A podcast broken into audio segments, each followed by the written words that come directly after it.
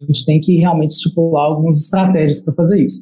Porque a gente não pode delongar demais apresentando essa obra literária, porque senão a gente vai perder linhas. A gente também não pode falar menos, né, deixando um detalhamento grande ali argumentativo a respeito daquilo. Então é muito importante que a gente pense que a gente tem aí pelo menos, vamos pensar em uma média geral, a gente tem duas a três linhas para apresentar isso e depois a gente tem que conectar isso com o nosso ponto de vista. Então você faz sim a síntese da obra, autor, mas a gente tem que dar ênfase apenas ao ponto, da ênfase, não é questão que a gente tem que falar somente disso, do ponto que é importante para o nosso ponto de vista. Aí vocês têm que conectar melhor é, esse, esse argumento com um ponto de vista. Aí vocês vão dar ênfase nisso na hora que estiver falando da obra e depois explicar exatamente por que que aquilo é importante do seu ponto de vista.